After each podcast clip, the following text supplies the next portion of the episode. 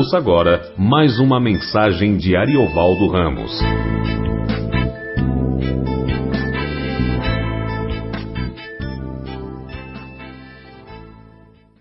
Bom, graças a paz, irmãos e irmãs. Vamos continuar nossa conversa sobre o Evangelho de João. Nós hoje estamos entrando no capítulo de número 11. Vamos ler a partir do verso Estava enfermo Lázaro, de Betânia, da aldeia de Maria e de sua irmã Marta. Essa Maria, cujo irmão Lázaro estava enfermo, é a mesma que ungiu com bálsamo o Senhor e enxugou os pés com os seus cabelos. Mandaram, pois, as irmãs de Lázaro dizer a Jesus: Senhor, está enfermo aquele a quem amas. Ao receber a notícia, disse Jesus: Esta enfermidade não é para a morte, e sim para a glória de Deus a fim de que o Filho de Deus seja por ela glorificado. Ora, amava Jesus a Marta e a sua irmã e a Lázaro. Quando, pois, soube que Lázaro estava doente, ainda se demorou dois dias no lugar onde estava. Depois disse aos discípulos: eh, Vamos outra vez para a Judéia. Disseram-lhe os discípulos: Mestre, Ainda agora os judeus procuravam apedrejar-te, voltas para lá. Respondeu Jesus: Não são doze as horas do dia? Se alguém andar de dia, não tropeça, porque vê a luz deste mundo. Mas se andar de noite, tropeça, porque nele não há luz. Isto dizia, e depois lhes acrescentou: Nosso amigo Lázaro adormeceu mas vou para despertar. Disseram-lhe, pois, os discípulos: Senhor, se dorme, estará salvo. Jesus, porém, falava com respeito à morte de Lázaro. Mas eles supunham que tivesse falado do repouso do sono. Então, Jesus lhes disse claramente: Lázaro morreu e por vossa causa me alegro de que lá não estivesse, para que possais crer. Mas vamos ter com ele. Então, Tomé, chamado Dídimo, disse aos condiscípulos: Vamos também nós para morrermos com ele. Chegando Jesus, encontrou Lázaro já sepultado, havia quatro dias. Ora, Betânia estava a cerca de 15 estádios perto de Jerusalém. Muitos dentre os judeus tinham vindo ter com Marta e Maria para as consolar a respeito de seu irmão. Marta, quando soube que vinha Jesus, saiu ao seu encontro. Maria, porém, ficou sentada em casa. Disse, pois, Marta a Jesus: Senhor, se estiveras aqui, não teria morrido meu irmão. Mas também sei que, mesmo agora, tudo quanto pedires a Deus, Deus tu concederá. Declarou-lhe Jesus: Teu irmão há de ressurgir. Eu sei, replicou Marta, que ele há de ressurgir na ressurreição no último dia. Disse-lhe Jesus: Eu sou a ressurreição e a vida. Quem crê em mim, ainda que morra, viverá. E todo que vive e crê em mim não morrerá eternamente. Crês isto? Sim, Senhor, respondeu ela. Eu tenho Cristo, crido que tu és o Cristo, o Filho de Deus que devia vir ao mundo. Tendo dito isto, retirou-se e chamou Maria, sua irmã, e lhe disse em particular: O Mestre chegou e te chama. Ela, ouvindo isto, levantou-se depressa e foi ter com ele, pois Jesus ainda não tinha entrado na aldeia, mas permaneciam de Marta se avistar com ele. Os judeus que estavam com Maria em casa e a consolavam, vendo-a levantar-se depressa e sair, seguiram-na, supondo que ela ia ao túmulo para chorar. Quando Maria chegou ao lugar onde estava Jesus, ao vê-lo, lançou-se-lhe aos pés, dizendo: Senhor, se estiveras aqui, meu irmão não teria morrido. Jesus, vendo-a chorar, e bem assim os judeus que a acompanhavam, agitou-se no espírito como Deus. E perguntou: Onde o sepultaste? Eles lhes responderam: Senhor, vem e vê. Jesus chorou. Então disseram os judeus: Vede quanto o amava. Mas alguns objetaram: Não podia ele, que abriu os olhos ao cego, fazer com que fazer que este não morresse? Jesus, agitando-se novamente em si mesmo, encaminhou-se para o túmulo. Era este uma gruta cuja entrada tinha posto uma pedra. Então, ordenou Jesus: Tirai a pedra. Disse-lhe Marta, irmã do morto: Senhor, já cheira mal, porque já é de quatro dias. Respondeu-lhe Jesus: Não te disse eu que, se creres, verás a glória de Deus? Tiraram então a pedra. E Jesus, levantando os olhos para o céu, disse: Pai, graças te dou porque me ouviste. Aliás, eu sabia que sempre me ouves, mas assim falei por causa da multidão presente, para que creiam que tu me enviaste. E, tendo dito isto, clamou em alta voz: Lázaro, vem para fora.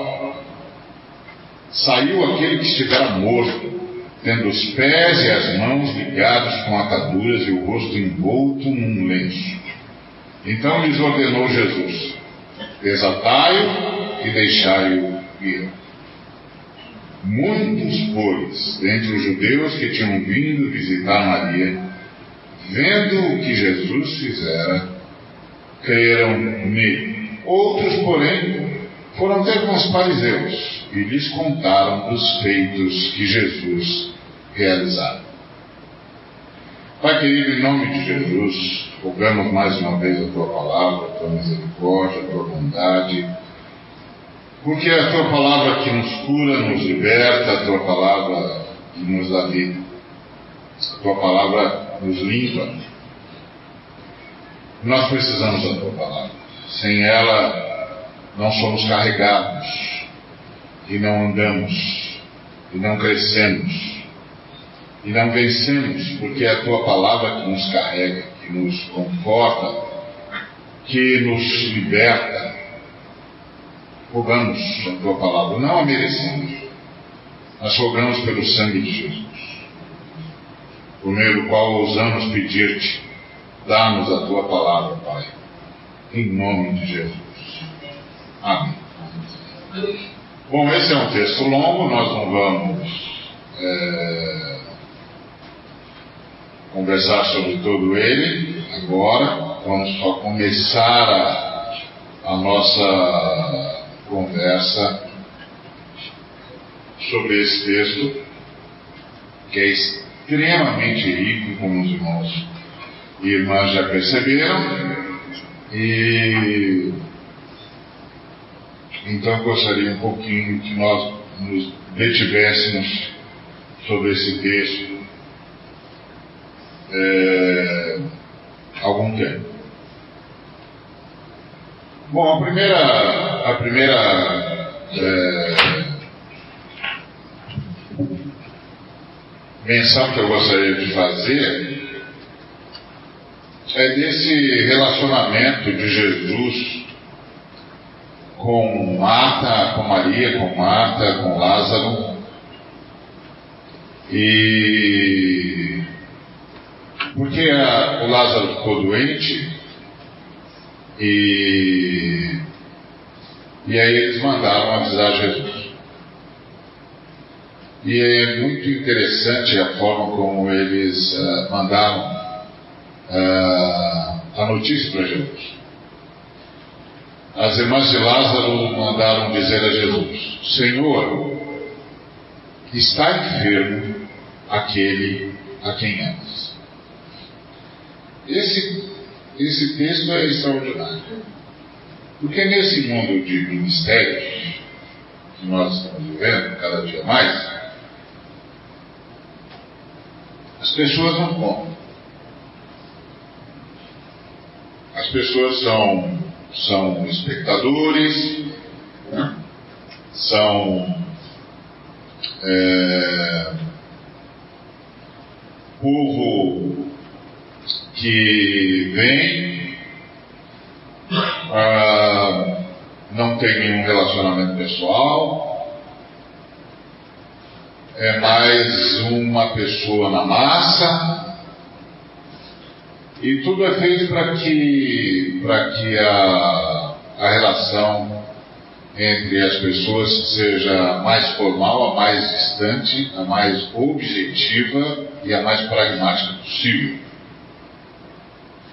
Isso evita choro, evita confissão, evita pedido de ajuda, evita pedido de conselho, evita relacionamento.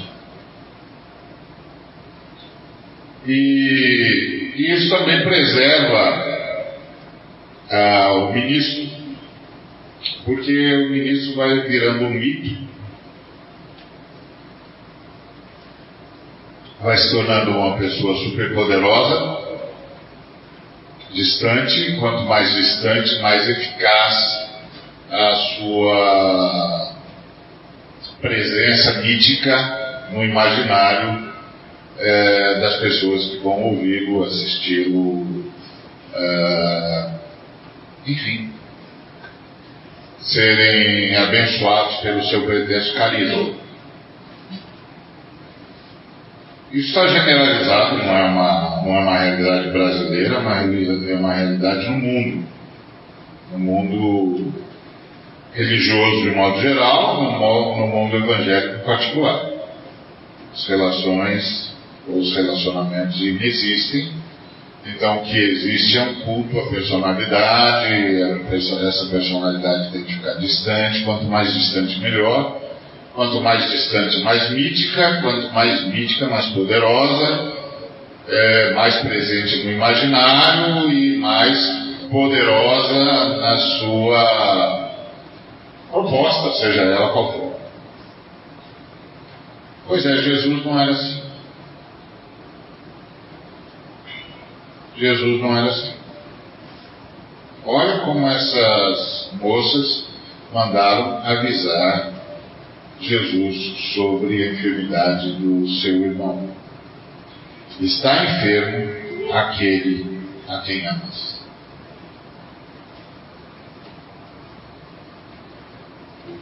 Jesus de Nazaré, verdadeiramente Deus, verdadeiramente homem o Filho vivo do Deus vivo, que podia, se fizesse, manter-se distante. Inclusive proclamar em alto e bom som. Não há ninguém aqui com santidade suficiente para se, se aproximar de mim, então mantenham distância. Certo? mesmo porque vocês podem ser fulminados. É sempre o perigo. Não é? Mas Jesus não era assim. Jesus se relacionava com pessoas. Conhecia a pessoa. Amava a pessoa. Jesus tinha amigos.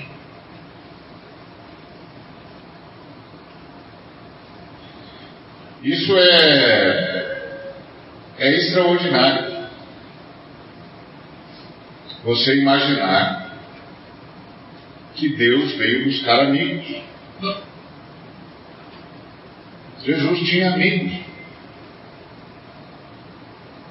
Gente que ele amava. Gente que ele queria bem, que ele conhecia. ele sabia das suas dores, das suas vontades, dos seus desejos, das suas frustrações, dos seus acertos, dos seus erros. Amigo.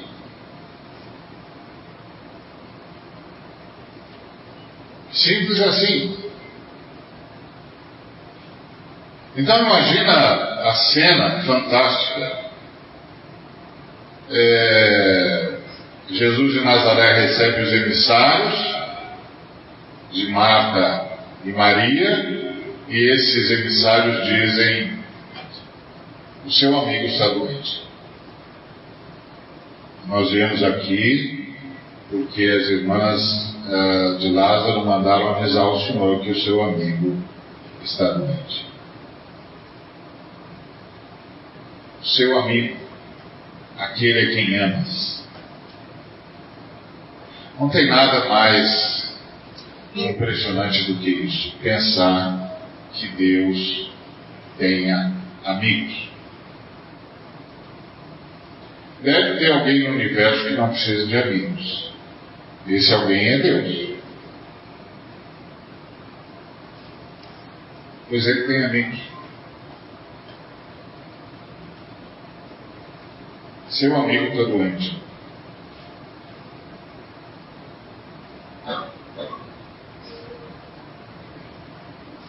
O Hans disse uma, uma coisa extraordinária uma vez, estava terminando o curso que a gente estava fazendo com ele, e ele ia pregar para fechar o curso, e aí era uma, um, uma reunião pública, o curso tinha sido com um grupo muito pequeno de pessoas, mas a, o fechamento do curso era numa reunião pública. E ele disse: Hoje eu quero conversar com vocês sobre o reino de Deus. E aí ele, a primeira frase que ele disse foi: O reino de Deus é, antes de tudo, um reino de amigos. O reino de Deus é, antes de tudo, um reino de amigos. Jesus Cristo disse isso aos seus discípulos, com todas as letras. Não vos chamo servos, chamo-vos de amigos.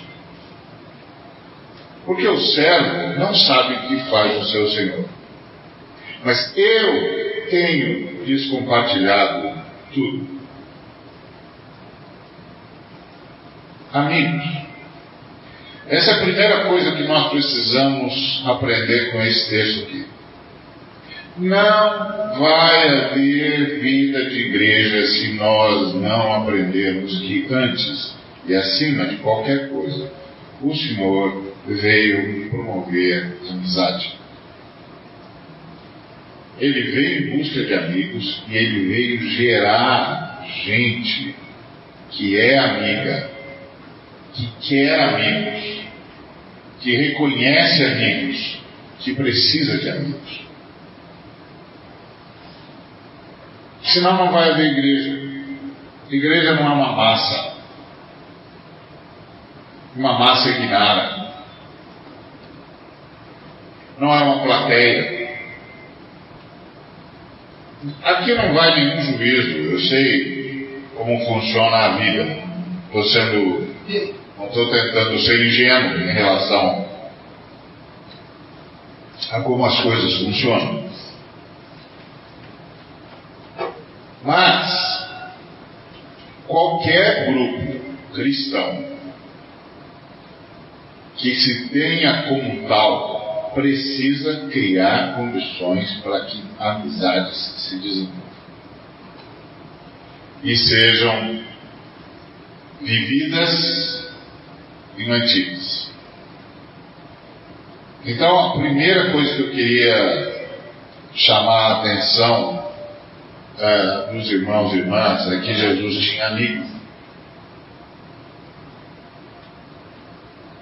Jesus tinha amigos, ou seja, Jesus não parava, não, não sentava-se ao lado de alguém só para ensinar.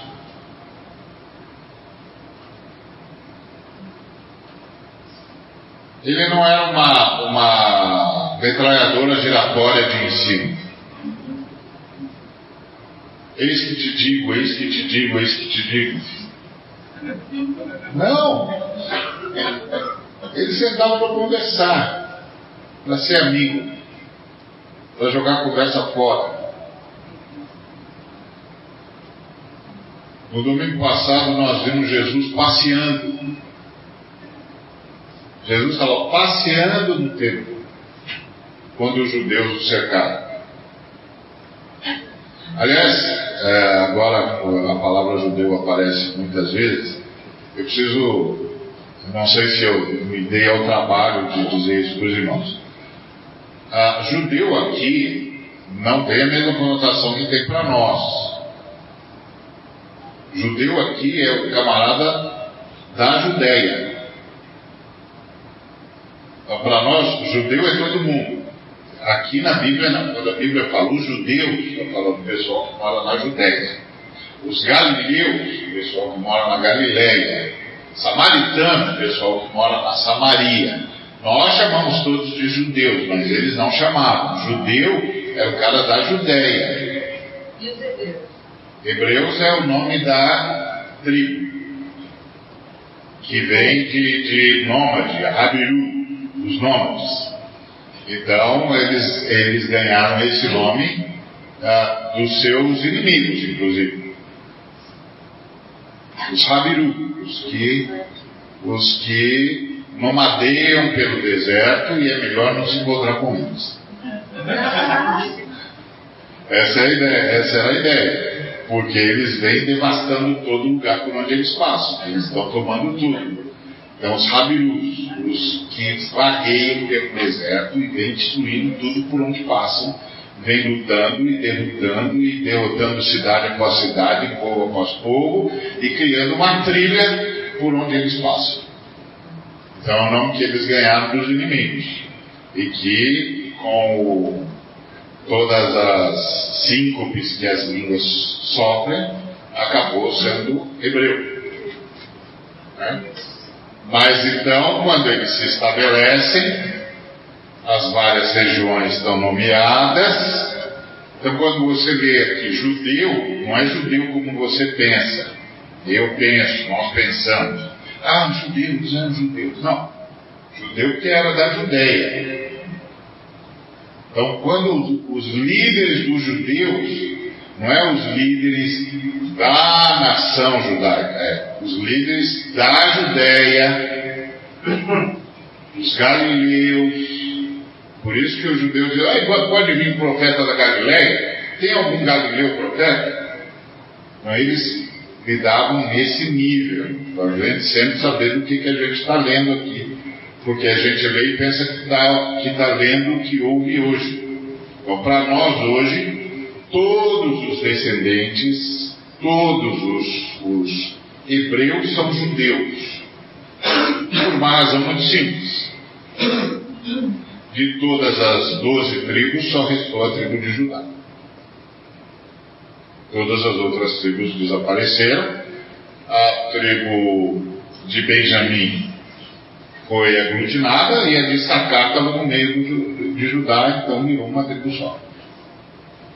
Então por isso nós chamamos, nos chamamos de judeus, porque a única tribo que sobreviveu das doze tribos foi a tribo de Judá, que incorporou para si a tribo de Benjamim, que foram as duas tribos que sobraram.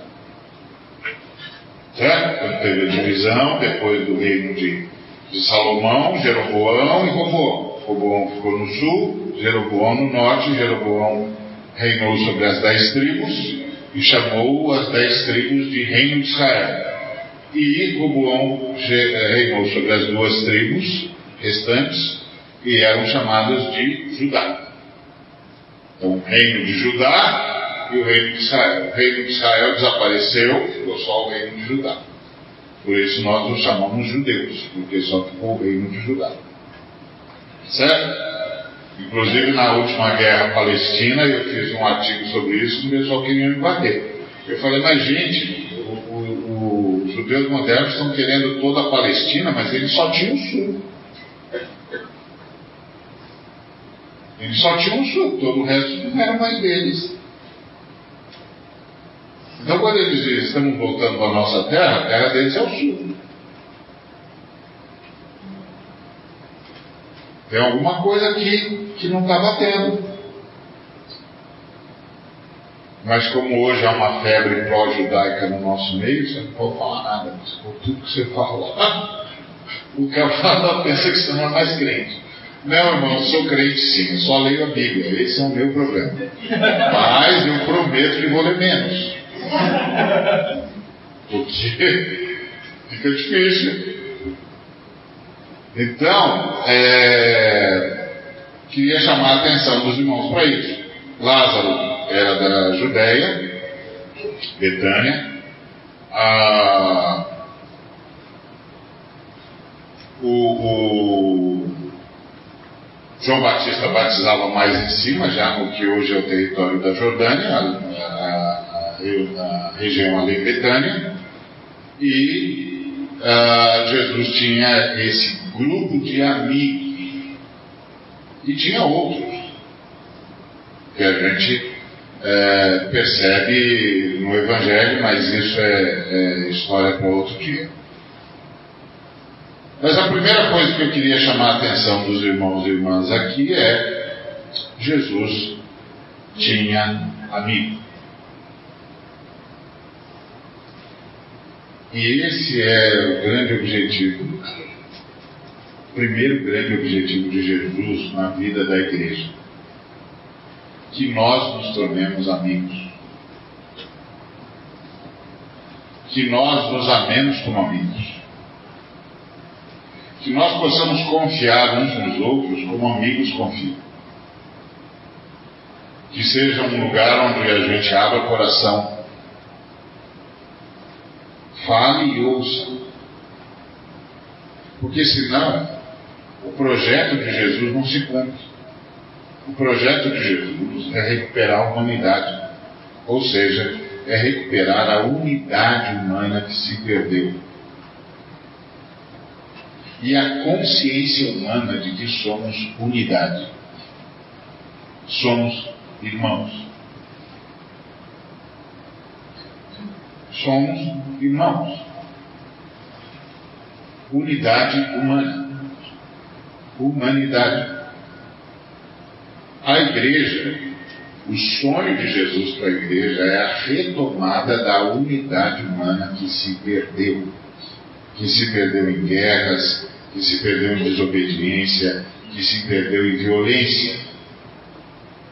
Na hora da oração, enquanto estávamos compartilhando, ficou claro que todos nós estamos cada dia mais conscientes de que o nosso país, no nosso país, nós estamos perdendo a noção de fraternidade,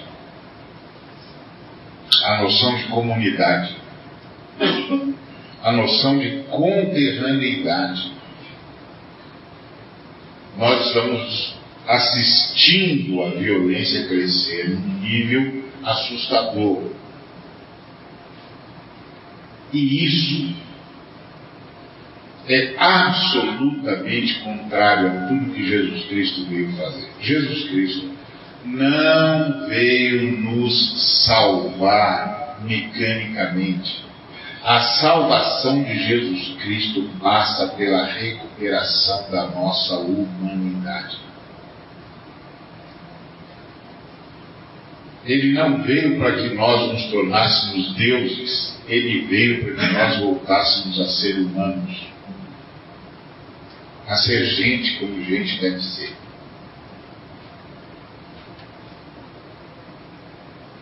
gente amiga. Jesus tinha amigos. Isso é uma coisa de impressionar.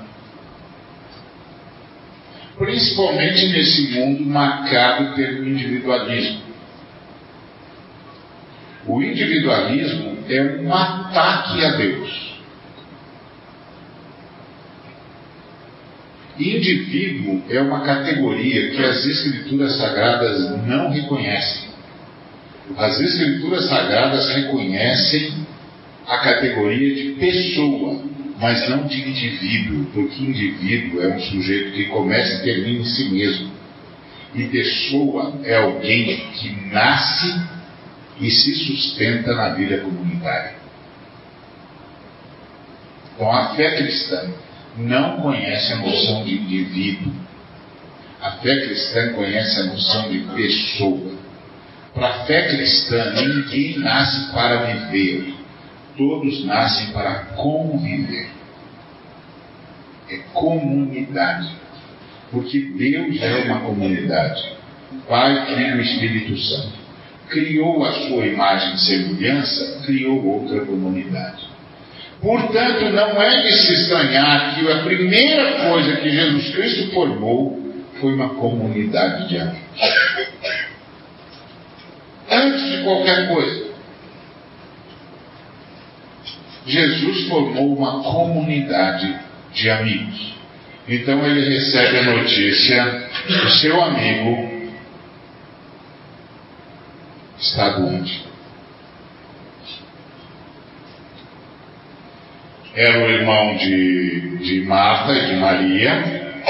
Maria é uma moça que teve muitos problemas. Foi perdoada por Jesus. Teve essa cena que você está descrita aqui, aquela moça que lá na casa de Simão unge Jesus com bálsamo e, enxuga os pés, ah, os seus pés com seus cabelos, que o Judas Iscariotes diz, isso é um desperdício, podia vender esse bálsamo, pegar um dinheiro razoável, aí muito bom, distribuir para os pobres e tal. E aí Jesus disse, os pobres sempre os tereis convosco. E hoje todo mundo usa isso para justificar não ajudar os pobres.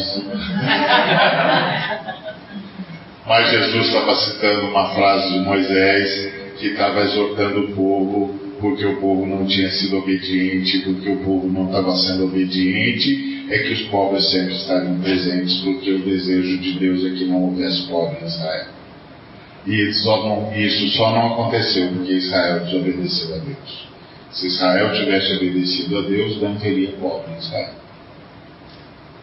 Porque Cristo, porque Deus criou um sistema de partilha tão eficaz que não era possível. A pobreza não tinha como crescer em Israel, porque o sistema de partilha de convivência, que era o jubileu, era extremamente eficaz. E a cada 50 anos a sociedade era reinventada. Então qualquer distúrbio, qualquer, qualquer discrepância era consertada. Está havendo uma discrepância, está havendo uma mudança, está havendo concentração, jubileu. Pronto, o jubileu bota tudo no lugar de novo. Os escravos são libertos, a terra é devolvida, as dívidas são perdoadas, a plantação está lá para você, para você usufruir, a sociedade começa de novo. Então, a cada 50 anos, a sociedade começava de novo. E aí a pobreza era sempre debelada, porque a, a sociedade começava empoderando todo mundo. Aí, 50 anos, uma geração, alguns administravam bem, outros administravam mal, outros eram mais egoístas, outros eram mais liberais, outros eram mais amigos, outros eram inimigos. 50 anos, começava tudo de novo. Genial, brilhante. Mas Israel não obedeceu. E por isso, os pobres sempre os temos convosco, porque sois desobedientes. Esse é o contexto do texto. Se vocês não fossem desobedientes, não os teriam. Mas como você tem. E aí, quando Jesus disse isso para Judas, ele estava dizendo: essa moça veio me, me embalsamar, veio me preparar para a morte. Você vai ter a oportunidade de cuidar dos pobres, fica tranquilo. Deixa a moça me preparar para a morte. Porque você vai ter a oportunidade de fazer o bem. Não é por causa disso que você vai deixar de fazer o bem. A moça veio me preparar para a morte. E aí, e também foi Maria que que Jesus recebeu como discípula. Lembra disso, né? Marta, Maria, ah, Jesus está lá em Betânia, conversando com o amigo dele, visitando o amigo dele e tal, que é aquela passagem de Maria que todos nós conhecemos, que a Marta está agitada e tal, e correndo para cima e para baixo, arrumando as coisas, e a Maria está sentada aos pés de Jesus. Aí a Marta vira para Jesus e diz assim: Mas o senhor não está vendo que eu estou trabalhando sozinha? Não vai é, pedir para minha irmã me ajudar? Aí Jesus diz para ela: Marta, Marta, andas afatigadas e com, cheia de atividades. Maria escolheu a melhor parte, isso não lhe será tirado. E, na verdade, pouca coisa é importante, de fato, uma só coisa. Maria escolheu a melhor parte, e isso não lhe será tirado. Quando a Marta estava falando isso, ela não estava preocupada com os afazeres de casa. Ela estava tentando salvar a Marta e Jesus do vexame. A, a Maria e Jesus do vexame. Por quê? Porque Jesus está lá visitando o Lázaro, o amigo dele, os discípulos dele estão consigo, e aí os discípulos se sentam aos pés de Jesus, que era a lógica no tempo do, dos mestres hebreus, naquele tempo. Então, Jesus está lá sentado e os discípulos dele estão sentados à sua volta ouvindo o seu ensino. Aí Maria vem e senta-se junto com os discípulos. Isso era proibido às mulheres. As mulheres não podiam sentar-se aos pés dos mestres. Elas não podiam ouvir a palavra diretamente. Não era permitido. Nenhum mestre tinha discípula. Os mestres só tinham discípulos porque na fé judaica a palavra de Deus só podia vir aos homens e só podia ser expressa e apresentada pelos homens. Aí a Maria esqueceu que o lugar dela era recatada do lar ao pé do fogão e sentou-se aos pés de Jesus. A Marta viu aquilo e disse: preciso levar, livrar Jesus do vexame e Maria da vergonha. Porque a Maria já tinha tido problema no passado, por isso foi tratada por Jesus, foi perdoada, foi liberta, etc. Ela já tinha tido problemas no passado. Agora ela é uma, uma nova pessoa, Jesus a, a libertou, ela está de volta em casa, e agora olha a Maria fazendo feio de novo, sentando seus pés de Jesus como um homem e no meio dos homens. O que naquela cultura era absolutamente proibido. Mas num nível de proibição que eu e você não somos capazes de compreender. Porque na nossa cultura não tem nada parecido. Tá certo? Na nossa cultura não tem nada nesse ponto. E olha que a nossa cultura é muito violenta com as mulheres, hein? Então você, você imagina do que, que eu estou falando. Certo? Se a nossa cultura, que é uma cultura de violência à mulher, não tem nada parecido com o nível de reprovação que as mulheres sofriam quando tentavam ocupar um lugar que só os homens podiam ocupar, você pode imaginar do que, que eu estou falando. Certo? Pois então a Maria fez isso. Ah, Dona Maria, Dona Maria. Dona Maria fez isso. A Dona Marta viu a saia justa em que Jesus estava metido. Está lá Jesus, seus discípulos, homens. Está lá o Lázaro sentado aos pés de Jesus também. E lá vem a Maria que não sabe o seu lugar, que não sabe qual é o lugar da mulher. Aí a Marta quer salvar Jesus e quer salvar a irmã também, da vergonha. Aí, para surpresa da Marta, Jesus disse: Que isso, Marta? Só uma coisa na vida é importante: sentar-se e ser meu discípulo. Foi o que a Maria escolheu, ela escolheu ser discípulo. E eu não vou tirar isso dela. Deixa ela aqui. Aliás, vem você também. Vem você também, senta aqui. Naquele dia, Jesus estava quebrando um paradigma impensável. Um mestre estava aceitando uma mulher como discípula e colocando uma mulher em pé de igualdade com os homens. E dizendo: Deixa a menina aí, ela escolheu ser minha discípula e eu escolhi tê-la como discípula, deixa ela aí. Aliás, vem você também, senta aqui. Naquele dia, Jesus tinha feito uma revolução no Oriente. Impensável. Impensável. E aí, naquele dia, nós aprendemos que no reino de Deus, que para Jesus, lugar de mulher é o mesmo lugar de homem, que é o lugar de discípulo. Jesus Cristo veio buscar discípulos. E o lugar de discípulo está aberto para homens e mulheres indistintamente. Indistintamente. Jesus emancipou as mulheres naquele dia. Para Marta e para todos os homens que estavam lá, deve ter sido impensável uma mulher sentada aos pés de Jesus. Pois é, então, Jesus disse: Não, deixa a menina aí, é aqui mesmo que eu quero que todos estejam, como meus discípulos.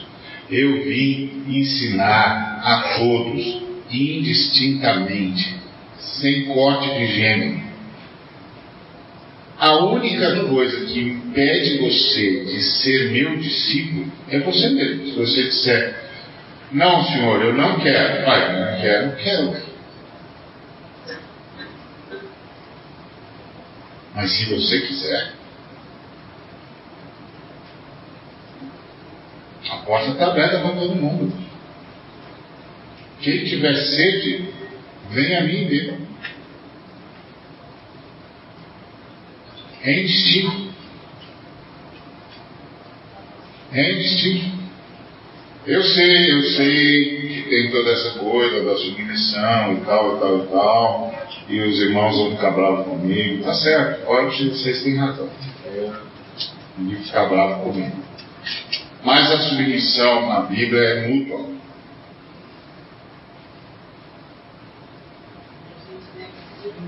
Uns aos outros. Porque isso, é, porque isso é submissão mútua. É. Como é que as mulheres se submetem aos maridos, né? não é aos homens. É aos maridos, não é aos homens. Não, eu tô, não então, eu estou dizendo isso, mas porque hoje, quando eu, eu ouço os irmãos falarem, é uma categoria. Os homens e as mulheres. Não, aquela é uma conversa entre marido e mulher. Então, a mulher se submete ao marido, reconhecendo a sua liderança, e o marido se submete à mulher, se sacrificando por ela.